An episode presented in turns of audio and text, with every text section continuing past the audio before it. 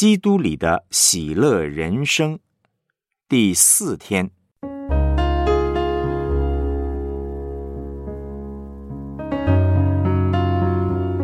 福音的祷告内容二：透过圣灵的感动祷告。腓利比书一章九到十一节，我所祷告的。就是要你们的爱心在知识和各样见识上多而又多，使你们能分别是非，做诚实无过的人，直到基督的日子，并靠着耶稣基督结满了仁义的果子，叫荣耀称赞归于上帝。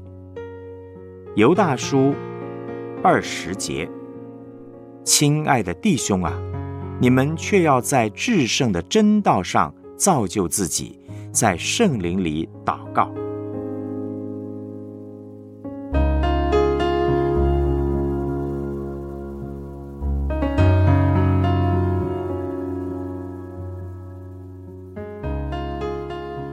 我们来思想主题信息，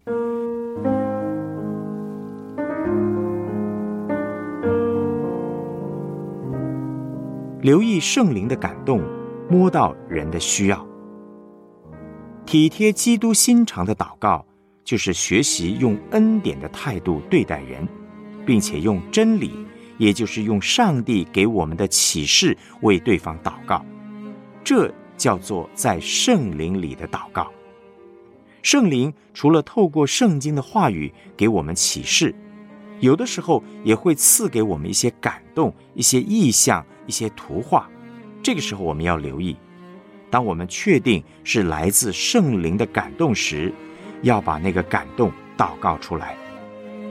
有一次主日崇拜结束以后，一位姐妹来到我的面前，请我为她隔天的手术顺利来祷告。她脸上笑嘻嘻的，一点都看不出来有什么特别重大的疾病。不过呢，我为人祷告的时候，通常会先问圣灵，要怎么样为对方祷告。那一天我一祷告，圣灵就让我看到一幅图画。我看到一个黑色的盾牌。我问上帝这是什么意思？上帝说，它里面充满恐惧，有黑暗的势力。我要成为他的盾牌，为他抵挡惧怕。我把这幅图画的解释祷告出来，我一讲，他就哭了。他说：“杨哥，我怕的要命。”于是我奉主的名拔掉他里面的惧怕，平安的灵充满在他里面，让他得到释放。隔天的手术也十分的顺利。有的时候，单单从外表，我们不容易看出一个人内心的状态，可是圣灵会告诉我们。留意圣灵的感动，抓住机会祷告。上帝要带祷者常常体会基督的心。当他叫我们祷告的时候，我们要赶快祷告，不然会错失机会。我曾经读到一位姐妹的见证，她是一位代祷者，很为教会祷告，为家人祷告。她住在美国加州。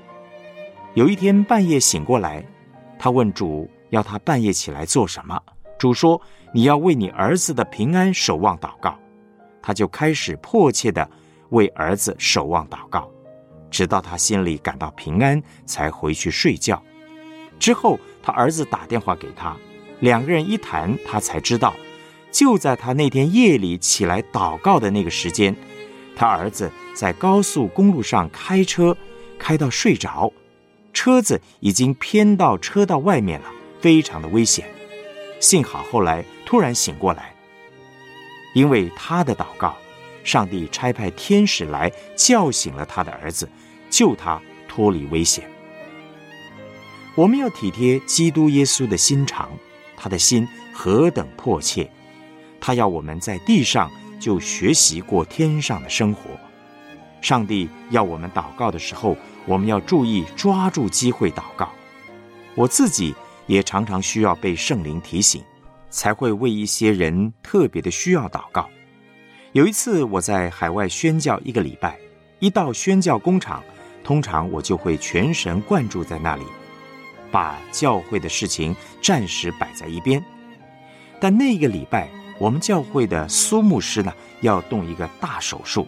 手术过程是要把胸膛剖开，把整个心脏取出来，用维生系统维持生命。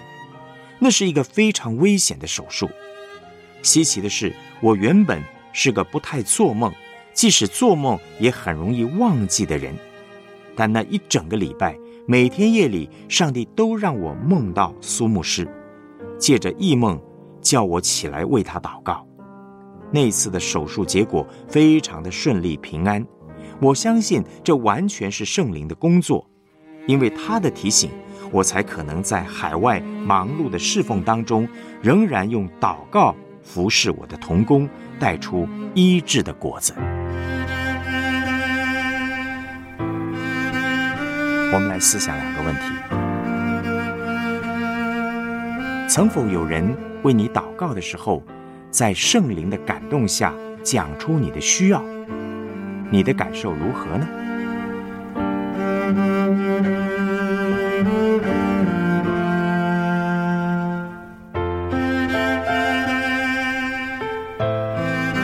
分享一个你领受从圣灵来的感动，为人祷告的经验，结果如何？